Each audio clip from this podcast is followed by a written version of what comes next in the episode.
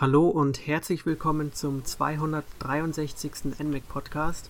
Heute reden wir über Onimusha Warlords, das für die Nintendo Switch erschienen ist. Und dieses spannende Thema bespreche ich heute zusammen mit Erik. Hallo Erik. Ja, hallo Jonas und hallo Hörer und hallo Alex, der ist nämlich auch da. Ja, genau. Hallo Hörer, hallo Jonas, hallo Erik. Ja. Genau, also wie schon letzte Woche gesagt, geht es auch heute um eine Neuauflage von einem etwas älteren Spiel. Dieses Mal ist es sogar noch älter als das Tales of Vesperia von letzter Woche. Es ist nämlich ursprünglich 2001 in Japan erschienen und jetzt eben nochmal neu auf allen gängigen Plattformen. Aber ich denke mal, ihr habt damals genauso wenig wie ich das Original gespielt, oder? Stimmt. Hab's nicht gespielt. Ich hatte, glaube ich, zu der Zeit noch gar nicht mal eine PS2. Ich bin mir gar nicht, ich habe die relativ spät bekommen, die PS2. Deswegen bin ich mir nicht ganz sicher, äh, aber ich glaube, zu der Zeit hatte ich sie noch gar nicht. Äh, das einzige Onimusha, das ich bisher gespielt hatte, war der dritte Teil, aber auch das nicht so ausgiebig. Das hatte ich nur mal ausgeliehen, eine kurze Zeit. Ja, da kann ich mich Alex eigentlich fast genauso anschließen, denn meine PlayStation 2 kam mir erst 2007 bei mir ins Haus, nachdem auf der Wii einfach keine Rollenspiele erscheinen wollten, brauchte ich halt dann die PS2 einfach mal. Ähm, ja, und den dritten Teil, den habe ich mir tatsächlich damals einmal aus der Videothek ausgeliehen, habe ihn dann am PC gespielt, also nicht gespielt, ich habe ihn installiert, aber dann hatte ich mir noch ein, zwei andere Spiele aus der Videothek ausgeliehen gehabt, habe dann aber nur die gespielt und Unimusha 3 ist dann irgendwie, ja, ähm, einfach liegen geblieben. Also ich habe nie wirklich Unimusha gespielt, meine Erfahrung ähm, beschränkt sich tatsächlich auf dieses einmalige Ausleihen. Ähm, aber umso froher war ich, dass es jetzt auf der Switch erschien, beziehungsweise ich habe es ja auf der PlayStation 4 gespielt. Ja, also meine PlayStation 2 kam dann sogar noch später erst ins Haus. Und ich habe zwar immer die Reihe wahrgenommen, aber ähnlich wie andere Spiele, so wie Tenchu oder so, hatte ich immer Interesse dran, aber es hat mich jetzt nie gereizt, deswegen irgendwie die Konsole zu kaufen oder so. Ähm, und dementsprechend bin ich jetzt auch froh, es nachholen zu können, weil es ist ja im Grunde ein Spiel von Capcom, das sich ja an, an einer anderen Capcom-Reihe orientiert. Also Capcom hat ja viel experimentiert damals und versucht, viele Resident Evil-artige Spiele zu machen, wie zum Beispiel Dino Crisis oder irgendwann ist dann ja auch Devil May Cry rausgekommen. Und genau, wobei bei Devil May Cry kann man sogar sagen, dass Devil May Cry einmal aus Resident Evil heraus entstanden ist, wohl ein Prototyp für, das, für den vierten Teil von Resident Evil, aber die Idee dahinter wohl auch irgendwie mit Onimusha in Verbindung steht, mit einem Bug, der bei Onimusha drin war. Also das ist, sowohl Resident Evil als auch Onimusha haben irgendwie Devil May Cry äh, bei, äh, beigeführt. Ja. ja. Und wie du schon sagtest, Onimusha ist aus Resident Evil heraus entstanden. Und zwar kommt die Idee wohl von Yoshiki Okamoto, der zusammen mit Keiichi Inafune äh, die das ganze Ding erfunden hat und der hat wohl die Idee gehabt, ein äh, Sengoku Biohazard zu machen, also im Grunde ein Resident Evil in der äh, Jap äh, japanischen, von der Japan Sengoku-Ära in einem Ninja-Haus. Ja. Genau. Also es orientiert sich an eine echte Periode, also Zeitperiode, die es damals gab. Und ich denke mal, Erik als Japan-Kenner kann uns jetzt bestätigen, dass sich das damals genauso wie im Spiel alles zugetragen hat, oder? ja, interessant wäre es natürlich gewesen, wenn es tatsächlich so stattgefunden hätte. Man kann aber sagen, dass der Beginn der Story von Onimusha Warlord ziemlich genau auf den 12. Juni 1560 datiert werden kann.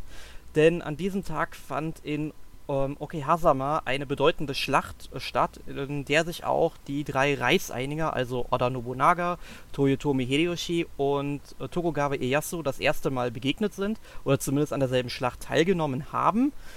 Ähm, und in dieser Schlacht ähm, ist Oda Nobunaga gegen seinen, ja, will schon sagen, Erzfeind Imagawa Yoshimoto in den Krieg gezogen und die Schlacht ging dann auch zugunsten Oda Nobunagas aus und Imagawa Yoshimoto fand auch, wie das im Spiel gezeigt wird oder erwähnt wird, auch historisch korrekt den Tod. Allerdings, Oda Nobunaga ist in dieser Schlacht nicht gestorben und da unterscheidet sich dann schon wieder so ein bisschen die Story von ähm, Onimusha Warlords, weil man kann in der Intro-Sequenz auch sehen, wie ein Pfeil ja den, ich glaube, den Hals von Oda Nobunaga durchbohrt. Genau, das ist der Hals, ja. Ja, ähm, natürlich, ähm, Oda Nobunaga ist sicherlich nicht so äh, ganz klein zu kriegen. Ich möchte jetzt auch nicht groß spoilern, weil man merkt dann auch im Verlauf des Spiels, wie dann dieser vermeintliche Tod von Oda Nobunaga in Verbindung mit der restlichen Handlung steht. Ganz genau. Ähm, selbst spielt man äh, Samanoske, wird der Nachname von dem jemals genannt? Ich bin mir gerade nicht ganz sicher. Äh, ich glaube, er wird an einer Stelle mal genannt, also Ah, er ja, heißt genau, ich, dann... wieder. ich weiß es wieder. Akechi. Ist es Akechi, Akechi, irgendwie sowas. Genau, Samanosuke Samanosuke Akechi Akechi. Ja. Genau. Ähm, und ähm, interessanterweise, Samanosuke wurde damals tatsächlich sogar von einem Schauspieler gespielt. Also Motion Capturing wurde eingesetzt für die Bewegungen zum Teil. Glaubt man nicht bei einem PS2-Spiel, wurde aber gemacht. Ähm, das war Takeshi Kaneshiro, das ist ein taiwanesischer Schauspieler, glaube ich. Äh, ja, ein taiwanesisch-japanischer Schauspieler, um genau Oder zu so sein. kann auch sein. Ich bin, mir- bin mir, da bin ich jetzt nicht so ganz sicher. Äh, der hat auf alle Fälle verkörpert, auch vertont natürlich im Original. Ähm, ja, später sind ja, sie haben es beibehalten in der Reihe, auch im zweiten und dritten Teil waren dann die Hauptfiguren äh, von den Schauspielern verkörpert. Was ja eigentlich schon ganz interessant ist, 2001, dass sie es da schon so gemacht haben. Ja, auf jeden Fall sehr bedeutend. Man merkt das natürlich dann auch im Spiel, dass eben dieses Motion Capturing Verfahren zum Einsatz kam. Mhm. Denn die Animationen der Spielfiguren, die finde ich nämlich ziemlich gut, ehrlich gesagt. Das stimmt, ja.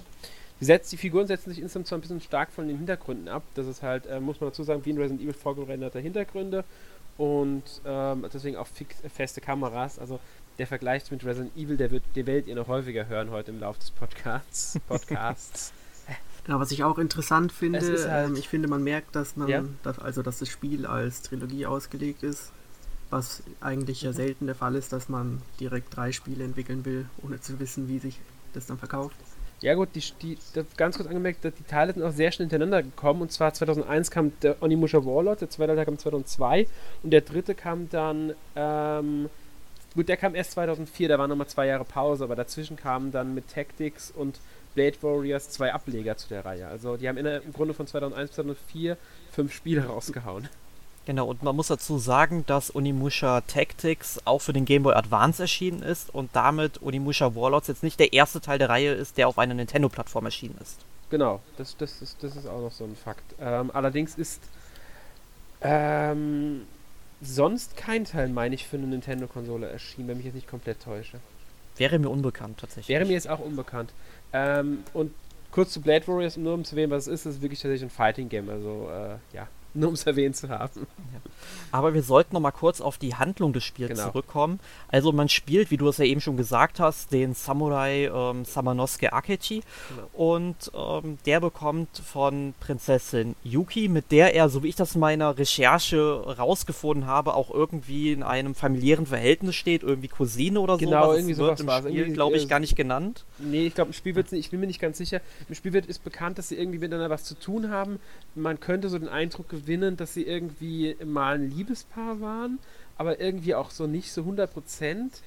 Ähm, aber es ist, ähm, wenn man die Story mal sich durchliest, ist es wohl wirklich ein verwandtschaftliches Verhältnis. Ähm, aber so 100% geht das Spieler nicht drauf ein. Nur, dass die kennen sich, sie sind sehr eng zusammen äh, zueinander und ähm, er möchte, also sie hilft, bittet ihm im Grunde im Brief um Hilfe und er eilt dahin. Genau, sie sagt dann halt, dass in dieser, in dem Schauplatz des Spiels, die Burg Inabayama, ähm, dass dort eben Dämonen ein- und ausgehen und sie ihn dann eben um Hilfe bittet und zu Beginn des Spiels merkt man dann oder muss man dann miterleben, wie äh, Yuki von halt einem, ja ich glaube es ist sogar ein Oni, ich bin mir gerade nicht sicher, nee, Oni, sind- Oni nicht. Oni sind die, ähm, die dir den Handschuh geben. Das sind deine Verbündeten. Das ist ähm, auf alle Fälle ein Dämon. Das, das trennt das Spiel ganz klar Oni und Dämon dabei. Ja, also dann vermute ich irgendwas, in, irgendwas aus der Yokai-Folklore, würde ich mal sagen. Ja, die haben sogar einen, entlehnt. das Vieh hat sogar einen speziellen Namen, ähm, der mir aber jetzt gerade nicht mehr einfällt. Nämlich einer von den ähm, äh, Bossen kann man schon mal direkt verraten, weil äh, ist ja jetzt nicht der große Spoiler, dass man gegen die kämpfen muss irgendwann. Das passiert in der ersten halben Stunde, das muss Ja. man nicht wirklich groß kaschieren, Genau, glaube ich. Relativ schnell, aber ich, ich glaube, der heißt irgendwie Barabasu oder so ähnlich war das. Irgendwie sowas in der Richtung. Ja. Nee, Osrik war es. Osrik ist es, glaube ich, der den entführt. Barabasu ist, glaube ich, ein späterer Gegner. Also ein späterer Gegner. Ich glaube, Osrik ist der, das Vieh, das ihn äh, entführt. Ja, aber grundlegend kann man es so unterbrechen, man muss die Prinzessin retten. Genau. Also es ist eine relativ klassische Story in der Hinsicht. Äh, für die Prinzessin, man muss sie retten. Natürlich wird das alles noch ein bisschen erweitert. Gerade ähm, mit der ganzen japanischen Folklore da im Hintergrund. Also man bekommt dann diesen besonderen Handschuh, den Oni-Handschuh. Ich weiß nicht, ob der einen anderen Namen noch hat. Bin ich mir jetzt gerade nicht mehr ganz sicher. Ähm, und der äh, verleiht einem halt dann ja, die Fähigkeit, Seelen einzusaugen. Ja, das ist auch ein wirklich sehr zentrales Spielelement, weil es gibt da auch verschiedene Seelen, das kann man an der Stelle, glaube ich, direkt schon mal erwähnen. Ähm, mhm. Die haben auch verschiedene Farben. Dann wird zum einen mal die Lebensenergie aufgefüllt, wenn man die ansammelt. Die andere, die anderen Seelen erhöhen dann einfach mal die Oni-Energie, mit der man eben Spezialattacken entfesseln kann oder Magie entfesseln kann. Und dann gibt es noch Seelen, die im Grunde so eine Art Währung des Spiels sind, wo man dann seine Waffen auch mit verbessern kann oder aus Kräutern Medizin herstellen kann, aus Pfeilen, Feuerpfeile und ich glaube sogar noch aus ähm, ja, ähm, Büchsenmunition, dann noch irgendwie Explosionsgeschosse oder sowas. Genau, ganz genau. Also es gibt noch nur drei ähm, Arten und man muss ja dazu sagen, also man findet im Laufe des Spiels auch sozusagen Erweiterungen für den Handschuh, die Elementen zugeschrieben sind. Die braucht man einmal für, ich sag mal, nennt es jetzt mal also als Schlüssel, blau, rot, grün sind es, glaube ich. Mhm. Also im Grunde wie in dem klassischen Resident Evil, nur dass halt diesmal diese Schlüssel, äh, es gibt auch noch klassischere Schlüssel, ähm, aufgelevelt werden können und besondere Fähigkeiten geben. Das ist dann die Oni-Energie, die man einsetzt. Äh, jeder hat eine andere, ist auch noch mit einer anderen Waffe gekoppelt. Man hat einmal den normalen Angriff und halt diesen Spezialangriff, bei dem man dann zum Beispiel einen Blitz mit entfacht oder sowas. Und auch das kann man aufleveln. Also auch diese Energie, diese Fähigkeit, die der jeder Waffe hat, kann man aufleveln. Genau, ich glaube maximal dreimal, also bis die Level 3 mhm. sind, dann sind die, glaube ich, genau. auf dem Maximum, dann geht es nicht höher. Ähm, aber ich muss sagen, ich bin durch das ganze Spiel super durchgekommen und habe alle Seelen ausgeben können für alle Erweiterungen und konnte mir auch noch alle Kräuter, die ich hatte und Pfeile und Munition immer auf die bessere Variante hochstufen. Also da gibt es im Spiel eigentlich, wenn man es ganz normal spielt, vielleicht ein bisschen mehr erkundet noch, aber äh, man sollte eigentlich super gut damit durchkommen.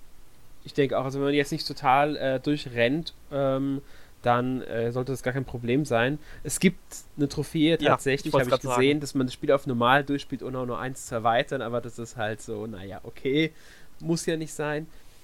Ähm, interessant finde ich, dass es in der Xbox-Portierung, die erst später erschienen ist damals, ich bin mir jetzt nicht genau, wann die erschienen ist, bin ich mir jetzt nicht ganz sicher. Ich glaube, die kam erst äh, ein Jahr später oder so tatsächlich raus in Japan und Nordamerika und so weiter.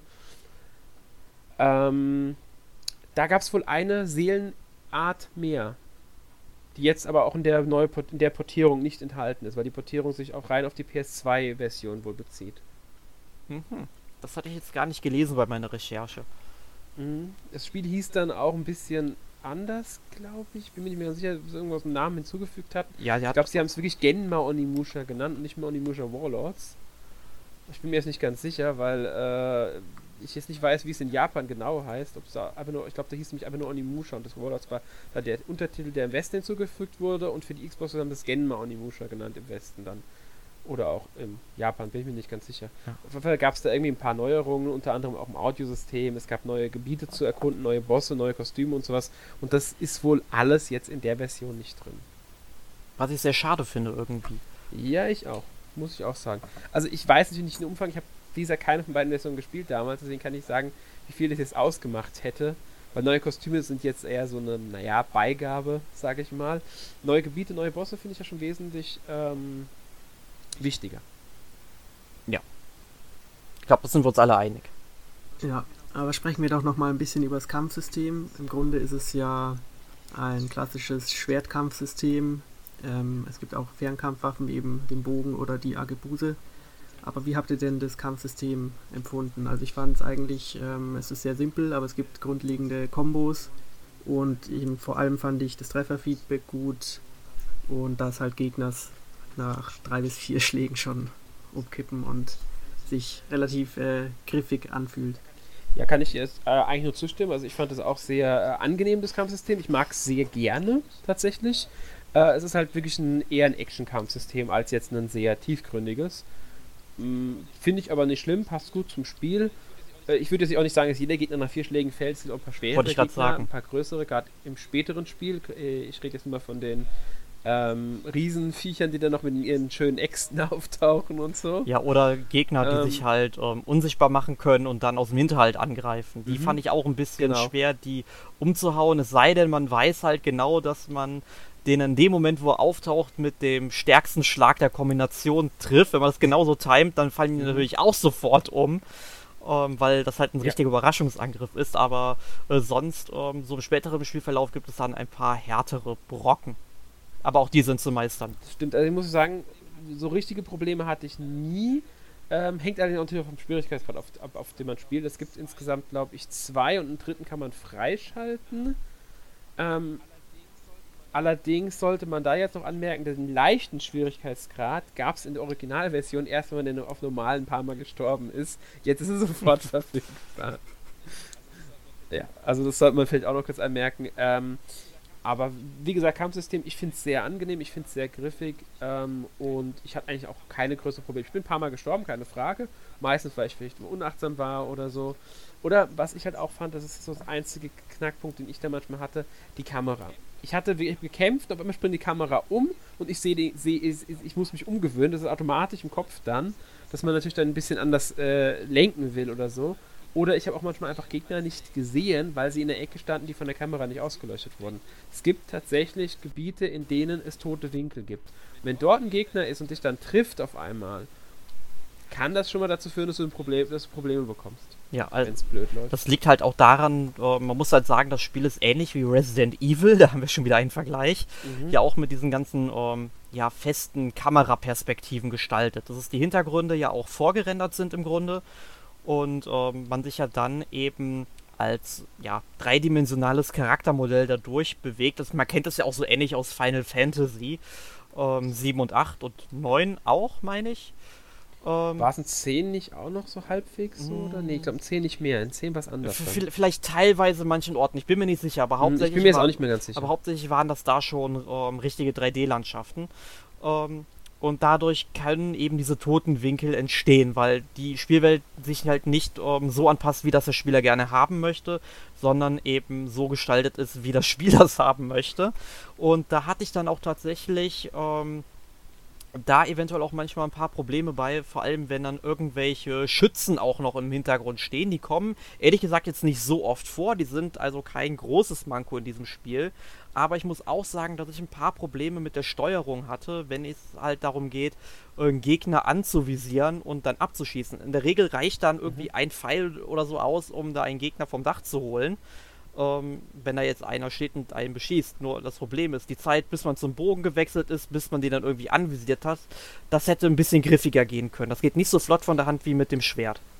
Ja. Das stimmt, das, da kann ich dir auch zustimmen. Ähm, Das ist auch mein größter Kritikpunkt eigentlich, nämlich die fehlende Option, die Steuerung wieder aufs Original umschalten zu können, weil diese direkte Steuerung, die sozusagen kameraorientiert ist, ist ja auch neu und über das Steuerkreuz gibt es halt noch die al alte Panzersteuerung. Und ich fände es halt cool, wenn man noch in den Optionen diese Panzersteuerung, nenne ich es mal, auch auf den Analogstick umswitchen könnte. So geht's auch in den neuen Resident Evil Remastern. Weil dann gibt es halt das Problem nicht, dass man durch den Bildschirmwechsel auf einmal in eine falsche Richtung läuft und das kann halt manchmal schon nervig werden. Ja, gut, das, das fand ich jetzt gar nicht so schlimm. Also, das habe ich nie, ähm, da hatte ich nie das Gefühl, dass mich das jetzt gestört hätte. Ich fand die Sticksteuerung angenehmer als die Panzersteuerung. Ich habe es ja ausprobiert mit dem äh, Steuerkreuz. Ähm, Also sie ist auf jeden Fall zugänglicher, aber wenn man sich mal dran gewöhnt, bin ich mir nicht sicher, welche besser ist. Vor allem, wenn man dann äh, ausweichen will oder so bei größeren Gegnern und dann rennt man in einen anderen Bildschirm rein und dann dreht sich das wieder alles. Ja gut, das geht. Was halt ist, das muss man auch bedenken, das, die Steuerung ist zwar äh, sticklastig, aber, das habe ich auch gemerkt, wenn du zum Beispiel äh, auf dem Bildschirm hast, die Kamera ist äh, auf dich gerichtet, du musst nach unten laufen, um den nächsten Bildschirm zu kommen. Läufst nach unten, die Kamera wechselt so, dass du auf einmal nach oben laufen musst und du hältst den Stick aber fest, dann bleibt unten oben, bis du den Stick loslässt und die Richtung von dir selbst änderst. Und das stimmt. Das heißt, die Änderung findet erst dann statt, aber es ist natürlich, du musst im Denken dann natürlich fähig, äh, dazu mög fähig sein, das auch so umzusetzen. Ja, und dann Und wackelt das man halt kurz ein halt. bisschen und äh, Ja. da könnte man aus der Rolle kommen. Ich weiß nicht, auf welchem Schwierigkeitsgrad ihr es gespielt habt. Ich habe sowohl auf leicht als auch auf normal ausprobiert für meinen Test, also für, für mein, ja. Ich habe es auf der normalen Schwierigkeitsstufe durchgespielt. Ich wollte den Unterschied einfach wissen mal. Ich habe es auch Und auf normal gespielt und die erste Hälfte ging eigentlich ganz gut, nur in der zweiten kam dann der ein oder andere nervige Gegner. Ja. Ja, es wird in der zweiten Hälfte nochmal ein bisschen ein ganz Stück schwieriger. Also es gab auch ein paar Stellen, an denen ich wirklich dann so gedacht habe, ähm, da hat es mich dann doch ein bisschen auch genervt, muss ich sagen. Ähm, ein paar wenige Stellen fand ich auch vom äh, ja, Spieldesign, sage ich jetzt mal nicht, vom, vom Leveldesign, äh, war ein bisschen blöd gemacht, einfach manche Stellen. Und den letzten Bossgegner, muss ich sagen, den fand ich auch jetzt in manchen Punkten etwas äh, einmal zu simpel eigentlich, weil man ihn sehr schnell durchschaut hat. Aber er zieht einem unglaublich viel Schaden ab und in einer Aktion, wenn man da nicht richtig reagiert, ist man sofort tot. Okay, den fand ich eigentlich ziemlich cool. Der ist auch cool. Ich meine, es ist halt, er hat seine kleineren Macken. Er Ja, es ist halt alles sehr gimmicklastig, man muss ja halt So. ein bisschen auswendig lernen. Aber davor gab es einen Kampf, der ein bisschen doppelgängerartig war. Da bin ich einige Male gestorben. Das stimmt. Aber insgesamt muss ich auch sagen, dass mir das Gegnerdesign sehr gut gefallen hat. Es gibt halt so klassische Samurai und Speerträger und irgendwelche Ninjas. Aber dann eben auch eher Gegner, die man jetzt vielleicht eher in einem Horrorspiel erwarten würde, wie irgendwelche Tentakelviecher. Oder andere Gegner, die ziemlich cool designt sind und die Bossgegner gehören da auch dazu. Man sollte vielleicht anmerken, die Ninjas und die Samurai sind, also zumindest der Samurai, äh, sind definitiv äh, Untote. Ich möchte nur mal kurz dazwischen haken. Ähm, da hängt jetzt, da muss ich den Japanologen in mir raushängen lassen. Das heißt Ninja und nicht Ninja. Ich habe es jetzt mehrmals gehört und ich kann einfach nicht drüber wegsehen. Es tut mir gerade leid. Verzeiht mir. Ja, ist in Ordnung. Danke. Auf jeden Fall ähm, haben wir es damit Untoten zu tun und das sind die Horrorelemente. Deswegen wird das Spiel zum Teil von einigen Leuten auch ähm, dem äh, Survival-Horror-Genre ein bisschen zugerechnet. Wobei ich finde, es ist eher actionlastiger als jetzt ein, ja, ich, mir fehlt der Survival-Charakter so ein bisschen. Genau, man, man sollte halt, ähm, also ich würde es auch als Actionspiel mit Survival-Horror-Elementen bezeichnen. Und dazu Genau. würde ich, äh, sollten wir heute erwähnen, das haben wir heute glaube ich noch nicht gemacht, weil ursprünglich ist das Spiel ja schon in den, also Mitte der 90er Jahre oder Ende der 90er Jahre für das Nintendo 64 ähm, Dynamic Drive entwickelt worden. Sprich, diese ähm, Disketten erweitert, also das waren so diskettenförmige Module im Grunde ähm, für das Nintendo 64, die Japan ja nie verlassen hat. Leider, leider. Ich meine, hat sich auch nicht gut verkauft. War erst dafür entwickelt worden, aber die Verkaufszahlen blieben da halt aus und deswegen wurde das Spiel ja auch auf die PlayStation 1 portiert. Und äh, davor erschien ja natürlich schon Resident Evil für die PlayStation. Und das ist im Grunde halt so ein Spiel gewesen, das eben in der Sengoku-Zeit angesiedelt sein sollte. Halt mit diesem Resident Evil-Charakter eben. Genau. Dass es dann auch in dieser Spielwelt ähm, Genau. ganz viele Rätsel, also was heißt viele Rätsel gibt, es sind nicht so viele Rätsel wie in Resident Evil, glücklicherweise, wie ich finde. Ähm, aber wie haben euch denn diese ganzen Rätselelemente in der Spielwelt gefallen? Die fand ich gar nicht mehr schlecht, aber was ich kurz anmerken wollte, der Schritt zu PS2 zu gehen, war am Ende gar nicht mal so schlecht, denke ich, weil Onimusha hat genau zum, ist zum richtigen Zeitpunkt damals erschienen, hat als erstes Spiel auf der PS2 die Millionen überschritten und gehört zu einer erfolgreichsten Capcom rein, bis heute immer noch. Obwohl da schon seit Jahren nichts mehr erschienen ist in, dem, in der Reihe. Ich glaube, seit 2006 ist kein richtiges Spiel mehr für das Ding von der Reihe erschienen. Genau, das hatte ich eben ja noch vergessen zu sagen. Es war ja dann für die PS1 geplant, bei 50% der Entwicklung ist man dann auf die PlayStation 2 noch umgestiegen und dann kam das auch Mhm. äh, recht nah im, ja, ich glaube sogar im ersten Jahr von der PlayStation 2 dann auch auf Mm, dem Markt. Ich, ja, doch, müsste, müsste das erste Jahr gewesen sein, genau. Die PlayStation 2 selbst kam 2000 raus und Onimusha, also im März 2000 in Japan und äh, Onimusha kam im Januar 2001 raus. Genau. Ja. Aber zu den Rätseln, wie gefielen euch die denn jetzt? Äh, ich fand die in Ordnung. Ich fand, die waren schön auflockernd, die haben gut ins Spiel reingepasst, äh, haben so ein bisschen den typischen Resident Evil Charakter zum Teil gehabt. Also was man halt damals von Capcom auch so in fast allen Spielen irgendwie erwarten durfte. Und ähm, ja. Ja, ich fand sie auch ganz angenehm. Sie waren immer eine nette Abwechslung. Es gibt halt simple Rätsel wie irgendwelche verschlossenen Truhen, wo man ein bisschen, ja, ein paar Mosaiksteine hin und her schieben muss oder so. Und dann aber auch ein paar Rätsel, wo man Lösungswörter finden muss, die man erst findet, wenn man irgendwelche Dokumente aufsammelt und dann halt sich das ein bisschen zusammenreimt. Die fand ich ganz interessant.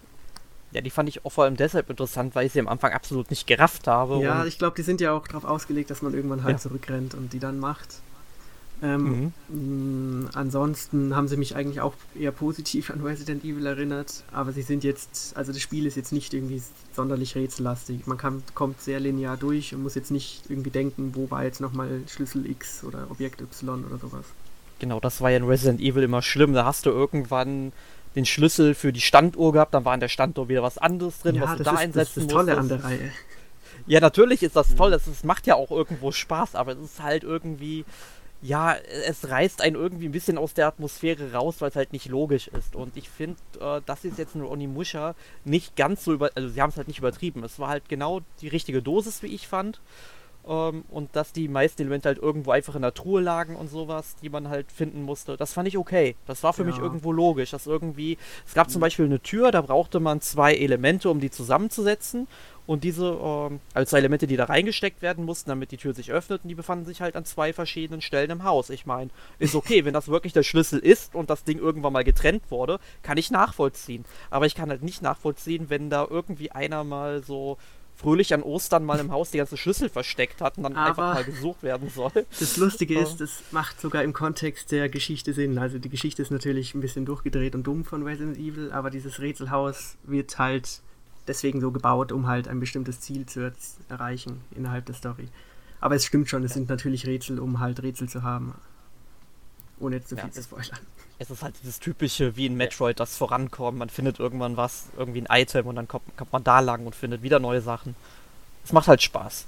Aber wir wollen es jetzt nicht Metroidvania nennen, oder?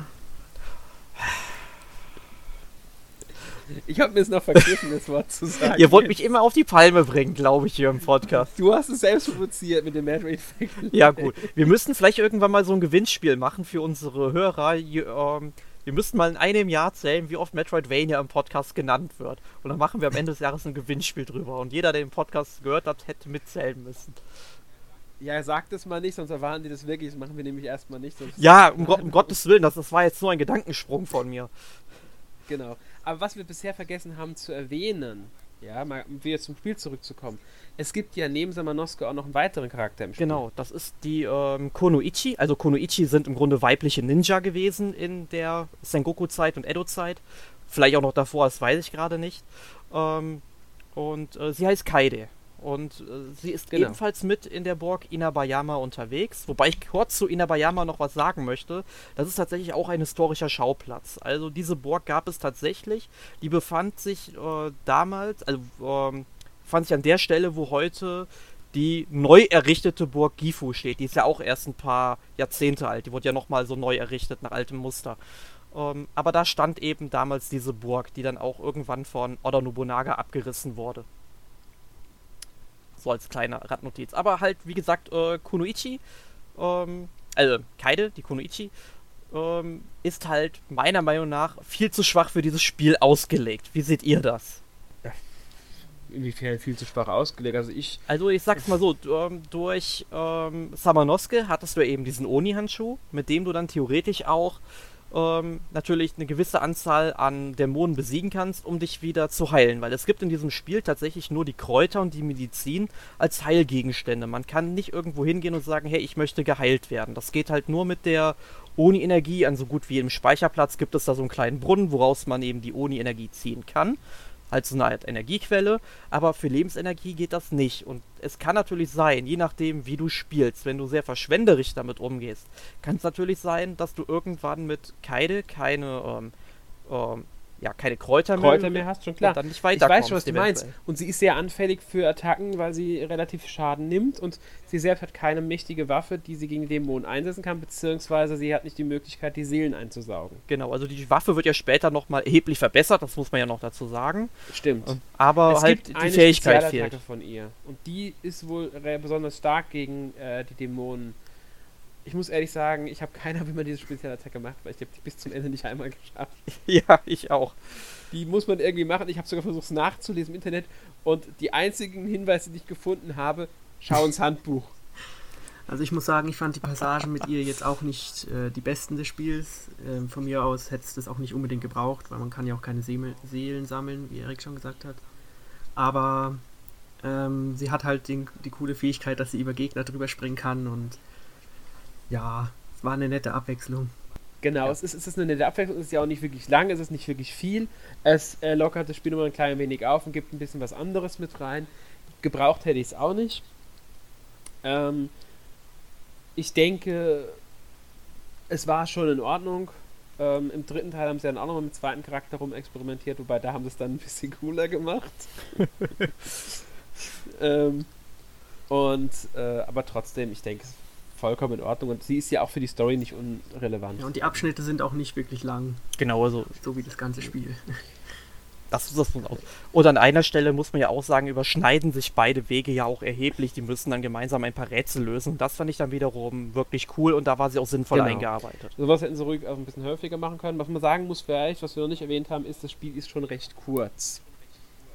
Man kann es theoretisch, also es gibt wirklich eine Trophäe dafür, wenn man auf der, ähm, also es gibt, muss man sagen, im Menü gibt es ja diese Auszeichnungen. Ich weiß nicht, ob es auf der Switch auch, äh, ja. Jonas? Gibt es auch. Also die Auszeichnung auf der PS4 kriegt man natürlich dann dafür auch dann Trophäen.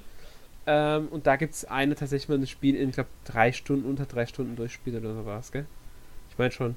Ja, ich, ich, ich meine, es gibt sogar, wenn du eine ganz besondere Bewertung am Ende haben möchtest, dann musst du es, glaube ich, sogar unter zwei Stunden mm, schaffen. Es gibt die S-Bewertung, für die du eine Belohnung bekommst. Ich glaube, dafür brauchst du keine unter zwei Stunden. Dafür brauchst du, reicht, glaube ich, ich weiß gar nicht, ob du unter drei Stunden brauchst schon für die S-Bewertung. Ich kann aber nämlich auch täuschen, dass es nochmal eine ganz besondere Bewertung gibt, von der ich jetzt nur nichts weiß. Das, das will ich gar nicht ausschließen. Ich, ich, ich meinte schon die S-Bewertung, aber vielleicht habe ich mich da auch einfach vertan. Das ist auch Ich weiß es gerade nicht. Äh, ich muss sagen, ich habe ich hab, äh, etwas mehr als ähm, braucht irgendwas zwischen viereinhalb und fünf Stunden, schätze ich, habe ich gebraucht. Aber ich bin auch hin und wieder wieder mal zurückgerannt, weil ich mir dies erst anschauen wollte und jenes anschauen wollte. Ich erkunde halt recht viel.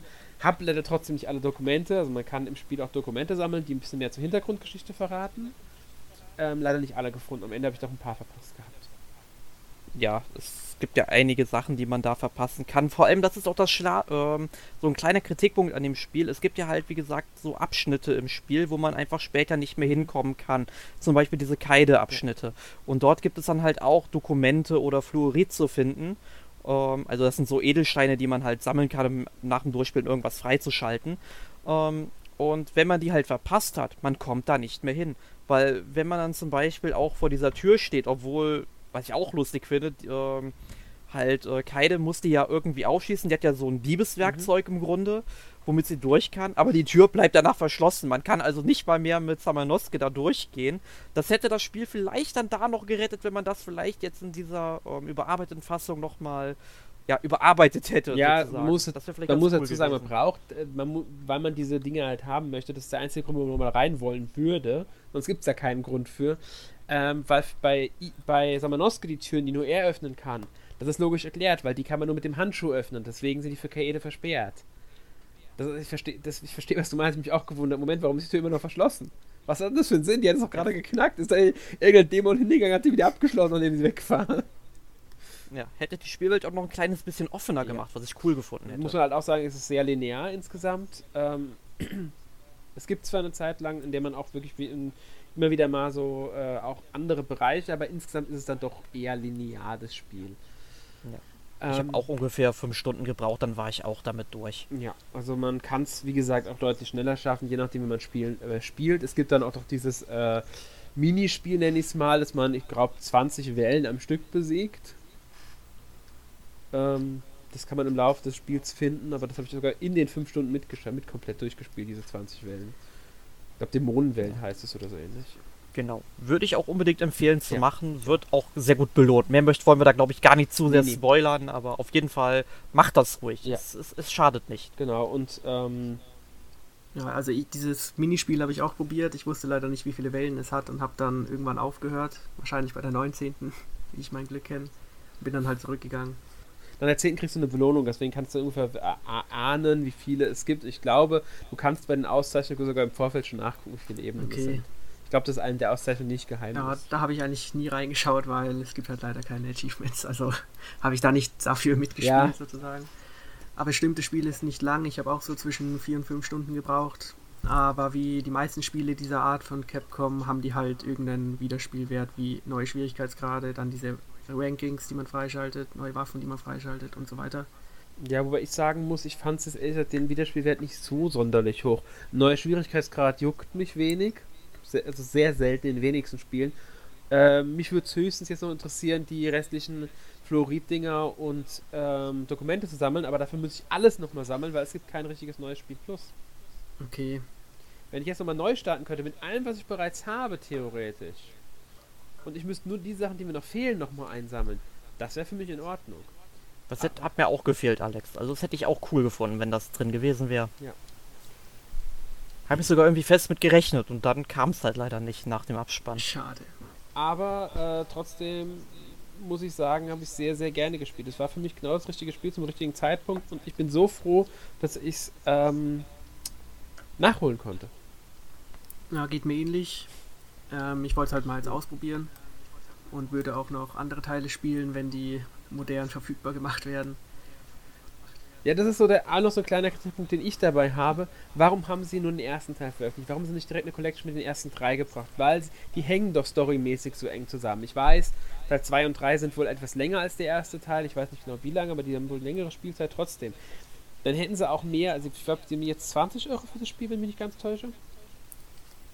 Bin ich ganz ja, sicher. ungefähr. Ich glaube, für eine Dreier-Collection, eine Trilogy-Box, hätten sie auch locker dann 50 Euro oder vielleicht sogar 60 Euro nehmen können. Gut, der vierte Teil fehlt, aber der wurde ja so erst eher so im Nachhinein, weil die Reihe erfolgreich war.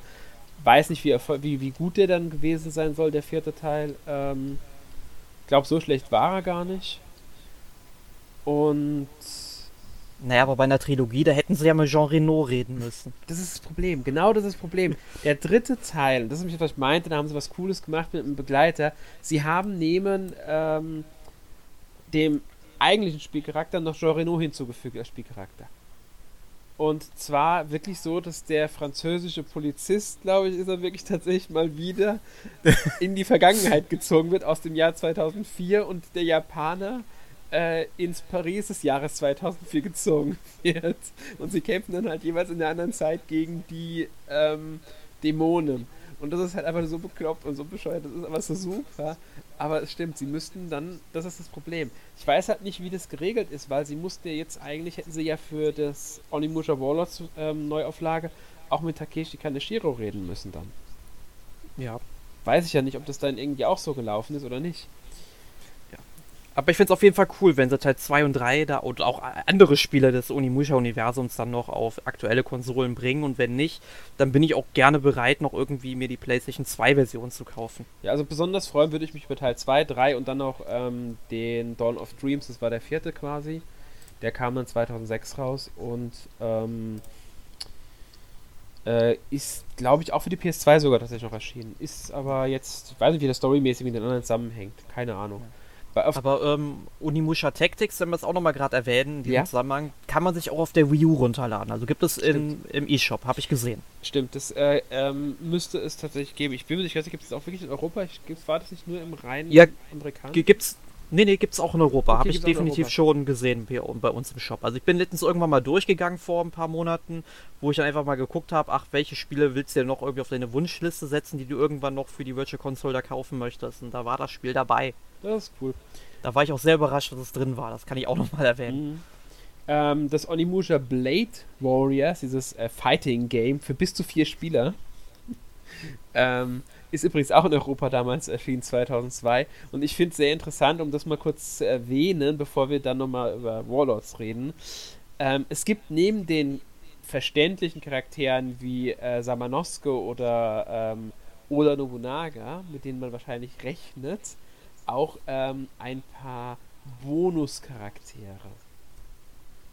Und besonders zwei finde ich halt sehr lustig in diesem Spiel. Und zwar haben sie tatsächlich Mega Man X und äh, Zero reingepackt. Sehr gut. Das wollte ich nur anmerken, weil ich es gesehen hatte und das fällt mir gerade wieder ein.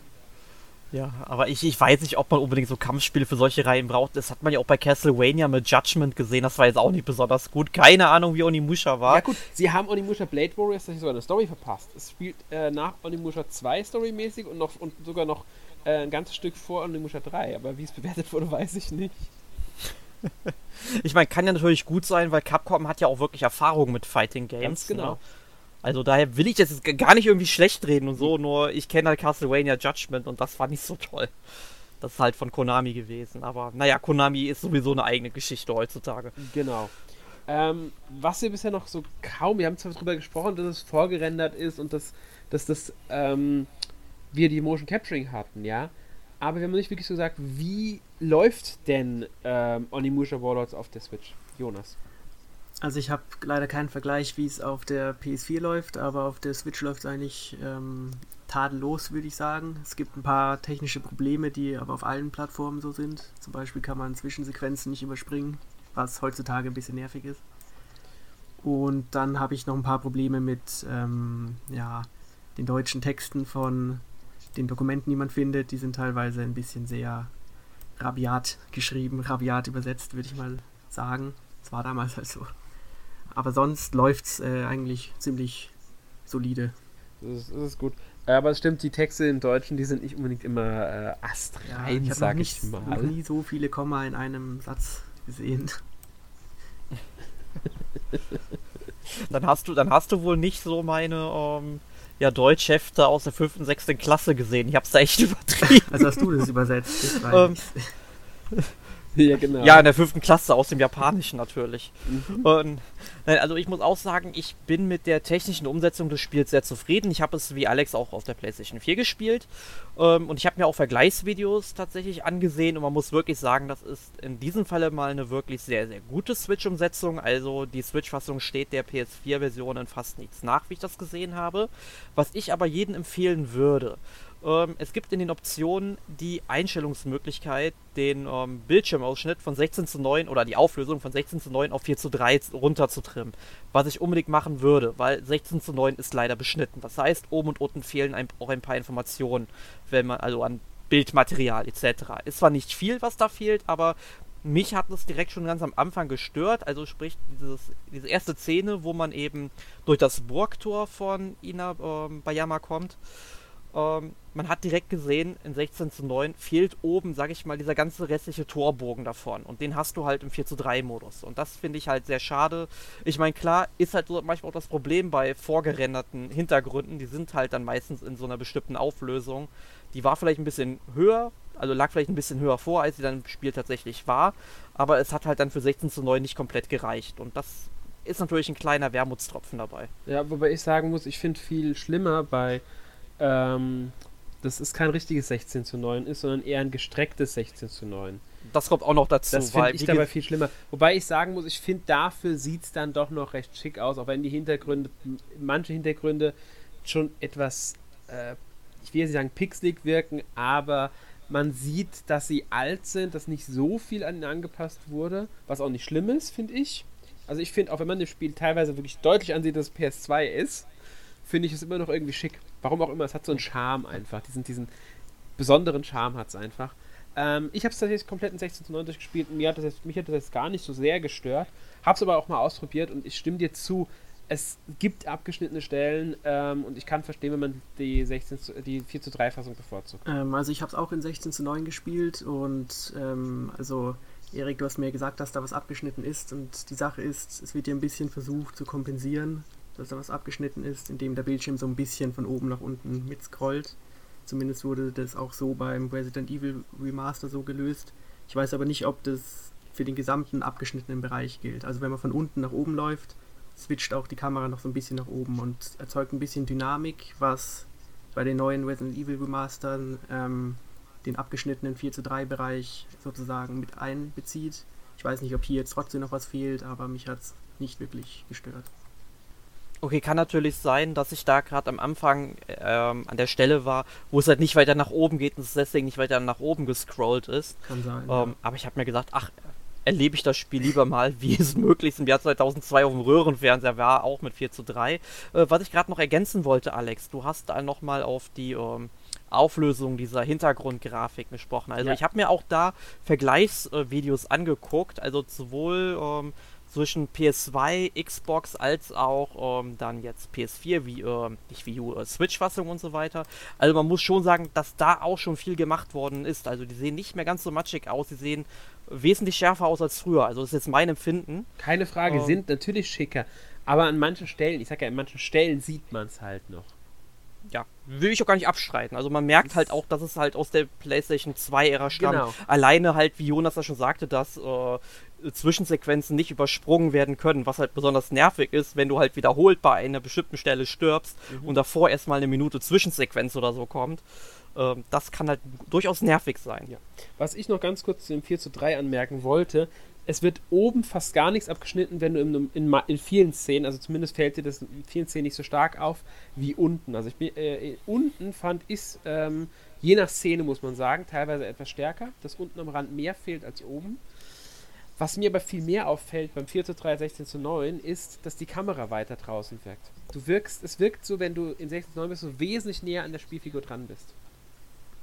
Und dadurch kö- werden im 4 zu 3 Modus, also wenn du 4 zu 3 spielst, zum Teil auch ähm, ungewollte Treffer von Gegnern aus zum Beispiel einem toten Winkel, ich sag mal, nicht so schnell passieren, weil du eben unten eher was siehst. Also der 16 zu 9 befördert äh, tote Winkel stärker. Das wollte ich noch anmerken. Ich hoffe, Ja. ihr wisst, was ich meine. Genau, das Ja. war sehr, sehr deutlich Gut. erklärt. Okay. ähm, ich muss ehrlich sagen, ich überlege die ganze Zeit, wie der Sound, wie die Musik von dem Spiel ist, aber irgendwie.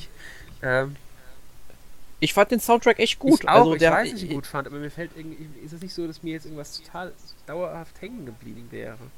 Also jetzt so ein Ohrwurm hatte ich höchstens mal an der einen oder anderen Stelle, also wo dann die Musik dann man gemerkt hat, dass da ein gewisser Loop drin ist, dann hast du schon angefangen mitzusummen. Aber ich könnte jetzt aus dem Kopf nicht sagen, wie irgendwie eine Melodie davon ging.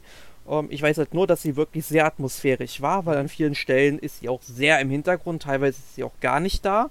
Und du hast einfach nur Umgebungsgeräusche, was ich auch immer sehr interessant finde. Aber ich fand es gut, also sie ist mir jetzt nicht negativ aufgefallen. Nee, negativ auf gar keinen Fall. Ich fand sie auch ähm, sehr gut. Hat mir sehr gut gefallen. Und ähm, äh, sie unterstützt die Atmosphäre, wie du schon sagst, auch wirklich ausgezeichnet.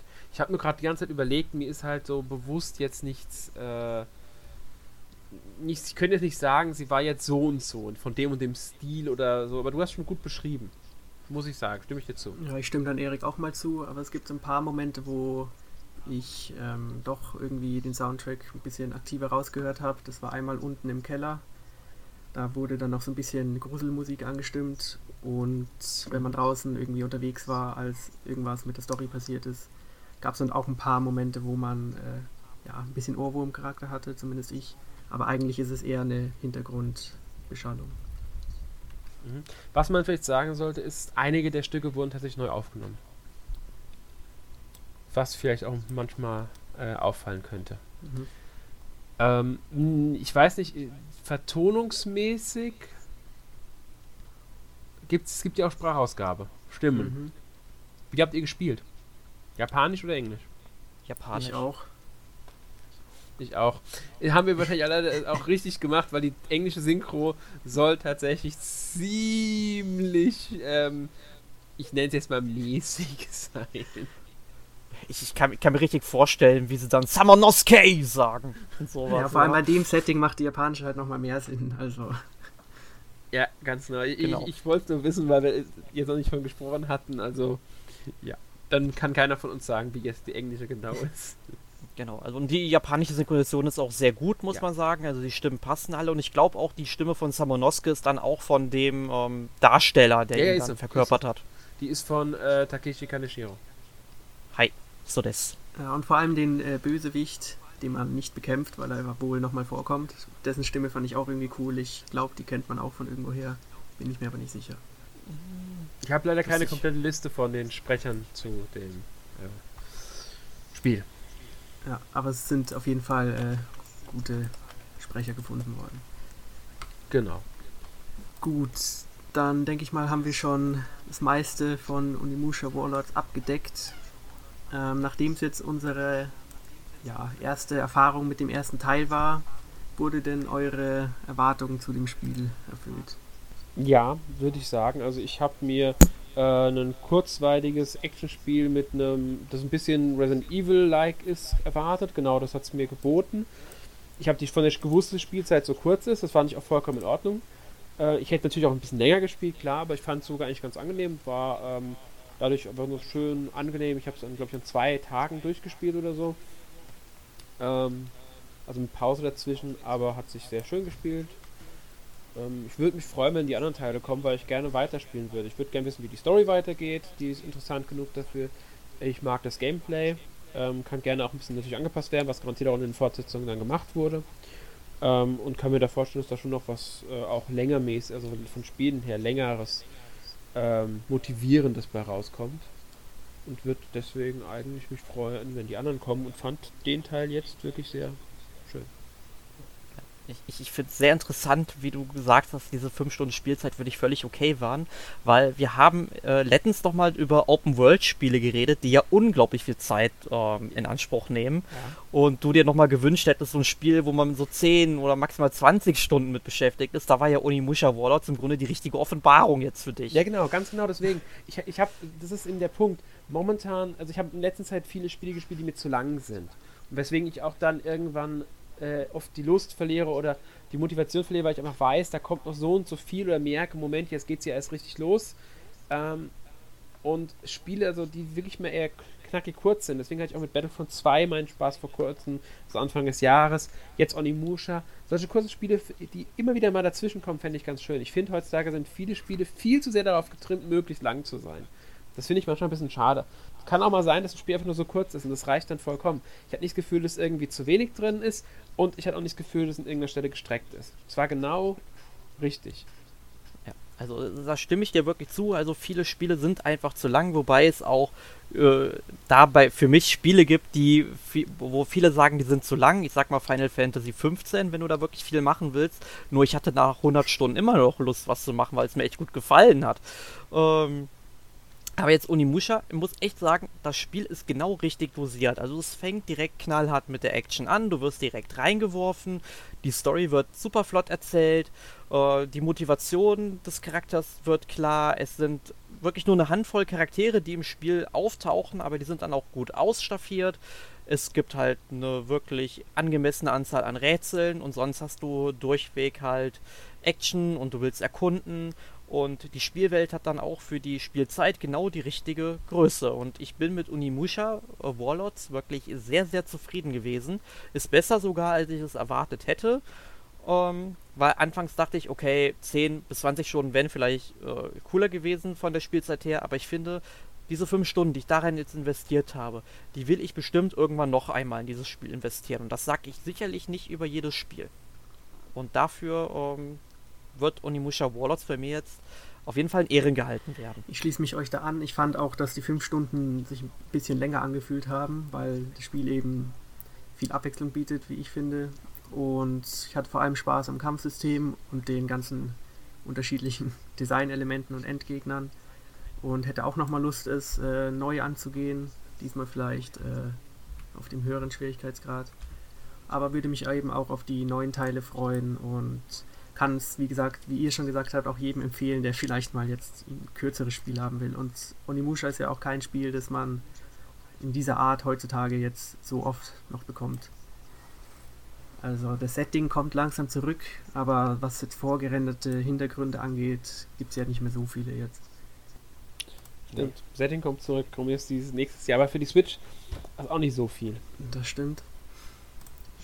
Ja, aber wenn man halt auf andere Plattformen guckt, ich meine, Neo 2 kommt, Sekiro, äh, Shadows Die Twice oder ähm, welches andere Spiel, auf das ich mich am meisten freue, Alex? Ghost of, Ghost of Tsushima. Genau, Ghost of Tsushima. Das sind alles so schöne, ja, dann Samurai-Spiele, wobei man bei Ghost of Tsushima natürlich sagen muss, kommt, glaube ich, von einem amerikanischen Entwicklerstudio.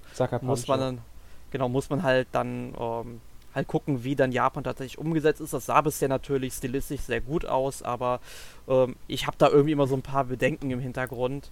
Ähm, aber trotzdem, es war einfach eine bombastische Präsentation auf der äh, Sony Pressekonferenz 2017 war es, glaube ich. Ich glaube auch, dass das, das erste Mal da gezeigt haben. Letztes Jahr war auf jeden Fall das erste richtige Spielmaterial, glaube ich. Oder war es bei der PlayStation Experience? Ich bin mir nicht mehr sicher.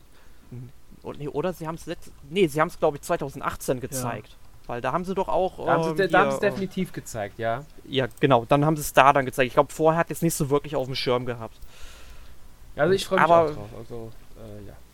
aber ja, also gerne Capcom. Ich denke mal, ihr hört das bei uns alle raus. Ähm, wir würden uns auch gerne über weitere Unimusha-Teile freuen, auch wenn es nur die alten sind, die er zurückbringt in einer HD-Fassung. Ja, ich denke mal, beim so. ersten Teil wollten Ganz sie halt genau. mal das Wasser testen, ob da noch Bedarf bei den Kunden da ist und je nachdem, wie es läuft, gibt es vielleicht auch mal einen ganz neuen Teil oder so. Wäre auch eine Möglichkeit. Hätte ich gar nichts gegen, ehrlich gesagt. Gegen Ja, und dann halt Teil. richtig schöne Hintergründe in HD. Ja.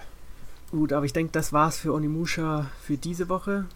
Ähm, ich denke mal, ihr habt auch noch andere Spiele gespielt. Dann frage ich mal, Alex, was hast du denn noch so gespielt? Äh, ehrlich gesagt gar nicht so viel. Ich wollte wesentlich mehr spielen.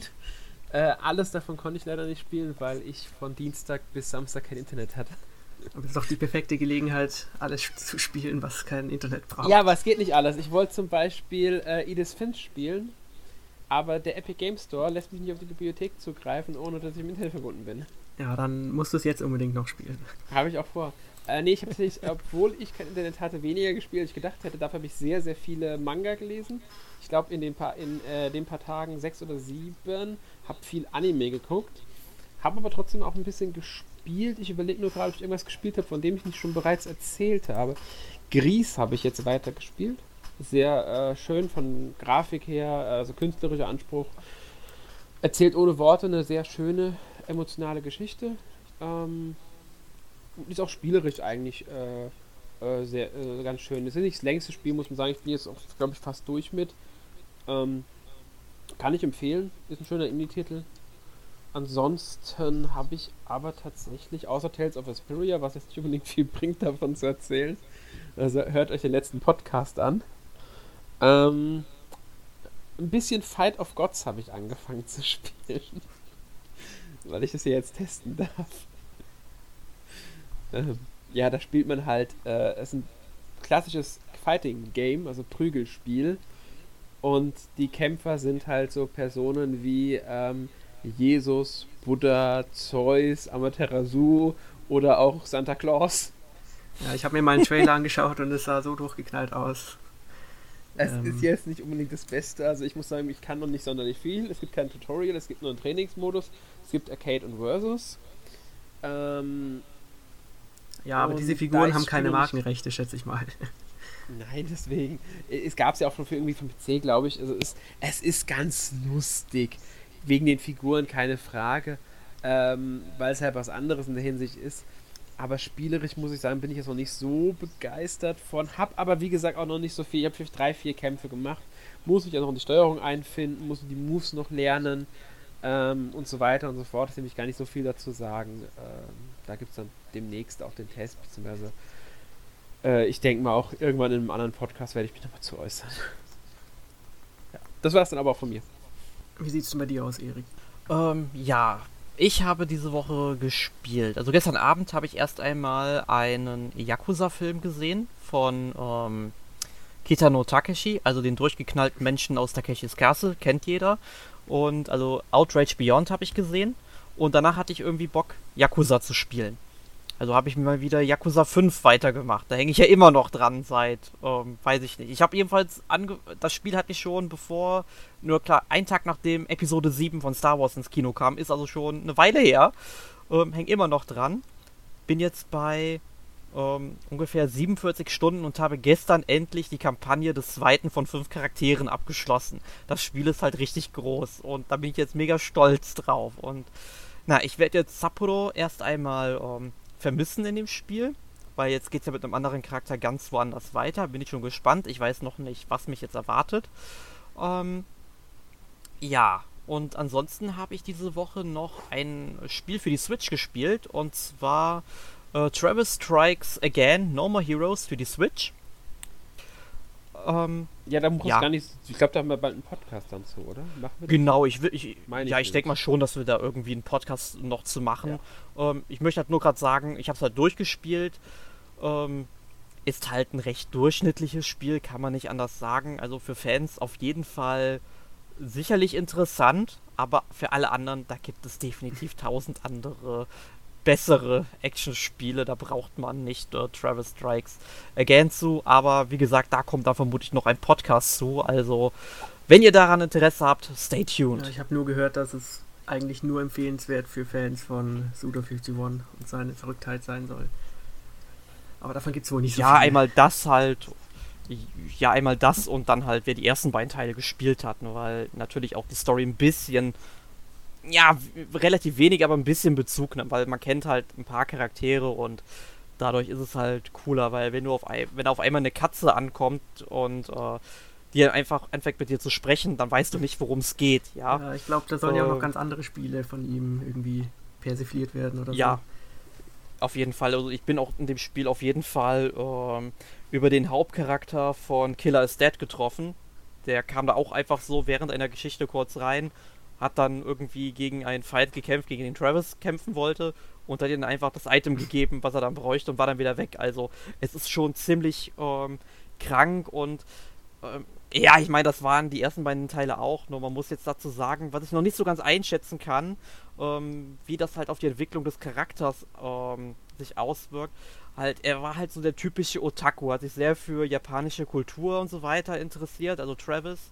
Ähm, und jetzt ähm, geht er halt relativ häufig auf irgendwelche Videospiele, auch zum Beispiel aus der jüngsten Vergangenheit ein, zum Beispiel Hotline Miami. Ich meine, es gibt in dem Spiel auch Dutzende T-Shirts zum Freischalten, wo dann irgendwelche Cover von Indie-Titeln drauf sind. Und das passt meiner Meinung nach nicht zu diesem Charakter, aber man muss halt auch dazu sagen, No More Heroes 2 ist von 2010. Da gab es noch nicht diese ganze Indie-Welle. Ähm, und deswegen ist es halt schwer für mich irgendwie da jetzt die Entwicklung nach sieben Jahren oder acht Jahren ähm, dann eben so auf den Charakter halt ähm, umzumünzen. Gut. Wenn man das verstehen kann, was ich meine. Ja. Ja, kann man. Gut, aber was hast du denn gespielt, Jonas? Ja, also für mich stand die Woche eigentlich voll im Zeichen von Capcom. Also ich habe erst Onimusha durchgespielt und ein paar Tage drauf kam dann halt direkt das nächste Remaster, also Resident Evil 2 im, in der Neuauflage. Und da habe ich jetzt schon sehr viel Zeit mit verbracht und man muss wirklich sagen, dass es eine sehr gute Neuinterpretation vom Klassiker ist. Also es ist ein richtig gutes Spiel und ein richtig, richtig gutes Resident Evil geworden. Und ja, es ist halt nett zu sehen, wie sie mit den alten Elementen von damals spielen und diese mit neuen Elementen anreichern. Und ja, macht sehr viel Spaß, ist sehr brutal, ist also die Darstellung der Zombies, das habe ich so bisher noch nicht gesehen in, äh, in Horrorspielen. Also der Detailgrad und so. Und macht wirklich Spaß, also kann ich nur empfehlen. Ja, das klingt nämlich ziemlich gut. Ich habe die letzten Tage auch super viele Reviews mir zu Resident Evil 2 angeschaut und bin eigentlich auch total heiß auf das Spiel, weiß aber, ich habe momentan noch genug anderes Zeugs, was ich vorher spielen könnte und würde dann eher ähm, darauf warten, dass das Spiel in zwei, drei Monaten mal so 20, 30 Euro weniger kostet. Und ähnlich geht es mir auch irgendwie bei Kingdom Hearts 3. Da muss ich halt sowieso die ganzen Vorgänger noch spielen. äh, da, da kommen jetzt momentan ja auch die ganzen Reviews durch und das Spiel sieht einfach so toll aus und ich habe da irgendwie richtig Bock drauf, aber ich habe einfach keine Zeit dafür irgendwie. Es hat noch mehr als Das zwei Vorgänger, oder? Kingdom Hearts 3. Ja, es hat mehr als zwei Vorgänger. Ja. Es hat insgesamt, muss lass mich jetzt nicht rechnen, äh, ich glaube acht, Acht oder neun Spiele, Spiele, acht Spiele müssten es sein. Äh, und in der PS4 bzw. PS3 Neuauflage sind zumindest vier davon auch enthalten. Zwei weitere jeweils, also zwei weitere als ähm, ähm, hier, wie heißt äh, Video-Zwischensequenz, wo ich Story nachvollziehen kann. Und dann gibt es ja noch 2.8er. Das nicht Genau. in der Collection ist, genau. Ja, habe ich mir letztens auch alles nochmal gekauft in so einem großen 3 für 2 Sale. ähm, liegt jetzt hier, lächelt mich an, ich will's auch spielen, nur wenn ich halt denke, dass man so für ein Spiel davon so 30 Stunden braucht, um es durchzuspielen, bis vielleicht auf jetzt 2.8 und die ähm, Videosequenzen etc. Ähm, ja, die Zeit habe ich einfach nicht, aber ich würde so gern spielen. Das macht mich gerade echt fertig. Zwei tolle Spiele und keine Zeit. Tja. Ja, da ist Resident Evil schon ein bisschen kürzer. Ähnlich wie Onimusha. Das heißt, das wird vermutlich auch als ehestes in die Sammlung kommen bei mir. Gut. Ähm, nächste Woche haben wir natürlich einen weiteren Podcast. Da geht es um die Auswertung zu den NMAC Awards 2018. Da könnt ihr auch noch abstimmen, wenn ihr den Podcast hört, also wenn er erschienen ist. Lauf, läuft die Abstimmung noch genau, zwei Tage? Da könnt, genau, nee, nee, also der erscheint ja ähm, Mittwoch, glaube ich. Ja. Und Donnerstag um 23.59 Uhr, also bis könnt, um 0 Uhr endet es im Grunde, ähm, Donnerstag auf Freitag. Ähm, also bis 31. Januar 23 und 59 dürft ihr dran teilnehmen. Genau. Ja, nehmt bitte unbedingt teil. Es gibt Ähm. auch tolle Sachen zu gewinnen. Ihr macht das nicht umsonst. Genau, es gibt wirklich schöne Sachen zu gewinnen. Und zwar beispielsweise haben wir Spiele für die Switch und den 3DS, darunter ähm, hier Mario Odyssey für die Genau. Switch und Yoshi's Woolly World ähm, für den 3DS. Mit, Mit dem guten Amiibo. Amiibo? Ja. Genau, Captain Toad Treasure Tr- ja, Captain Toad Treasure Tracker haben, wir- äh, haben wir für den 3DS dann noch. Ähm, Yokai Watch 3 haben wir auch in der Verlosung und Luigi's Mansion für den 3DS. Außen gibt es bei einigen Spielen noch Merchandise dazu. Ja, und Merchandise. Richtig viele tolle Spiele. Genau, Merchandise, was man jetzt auch nicht überall bekommen würde, schätze ich mal. Also es lohnt sich. Genau. Und wie, wie gesagt, welche Spiele dann gewinnen und in welchen Kategorien welche Spiele abschneiden, das erfahrt ihr dann nächste Woche. Da bist du dann, denke ich, auch dabei, oder Alex? Ja, ja klar, ich mache die Auswertung und ähm, werde das Ganze dann mit jemand anderem präsentieren. Da freue ich mich dann drauf. Mal sehen, wer gewinnt. Ja, und halt ein wenig die Spiele vorstellen, halt einfach die Wie- gewonnen wie- haben. Wie das gerade klingt, Alex, da freue ich mich drauf, als ob er sich schon schön aus der Fähre ziehen will und sagt, oh, nächsten Sonntag muss ich nicht arbeiten, kein Podcast Ja, also wenn die aufnehmen. Spiele nicht äh, gewinnen, die zu gewinnen haben, dann bin ich sehr enttäuscht.